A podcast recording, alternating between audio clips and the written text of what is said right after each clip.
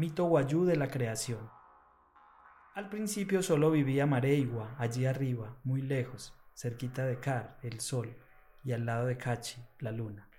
También vivía con ellos Huya, la lluvia, y aquí abajo estaba Ma, la tierra, muy sola. El sol Kar tenía una hija llamada Huaratui, la claridad, y la luna Kashi tenía otra hija llamada Pluushi, la oscuridad, y Shuliwala, las estrellas.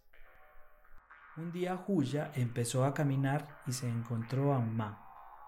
Huya se enamoró de la tierra Ma y con su alegre canto formó un juca, un rayo, que penetró a Ma e hizo brotar de ella una Amakasutai, caballo blanco, que se convirtió en Alijuna y fue el padre de todos los Alijuna blancos.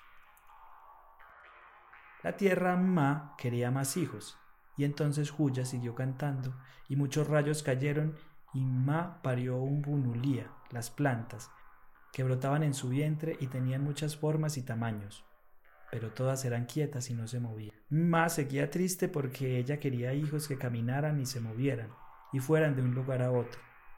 Mareigua no quería ver triste a Ma, por eso vino a Vodkazairu, aquí en la Alta Guajira, y tomó pochi, barro. Ustedes serán los guayú, los hombres.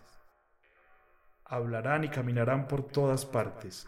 Esta tierra será suya. Seguía haciendo figuras, pero a ellos les dijo, A ustedes no las dejo hablar. Ustedes serán murulu, los animales.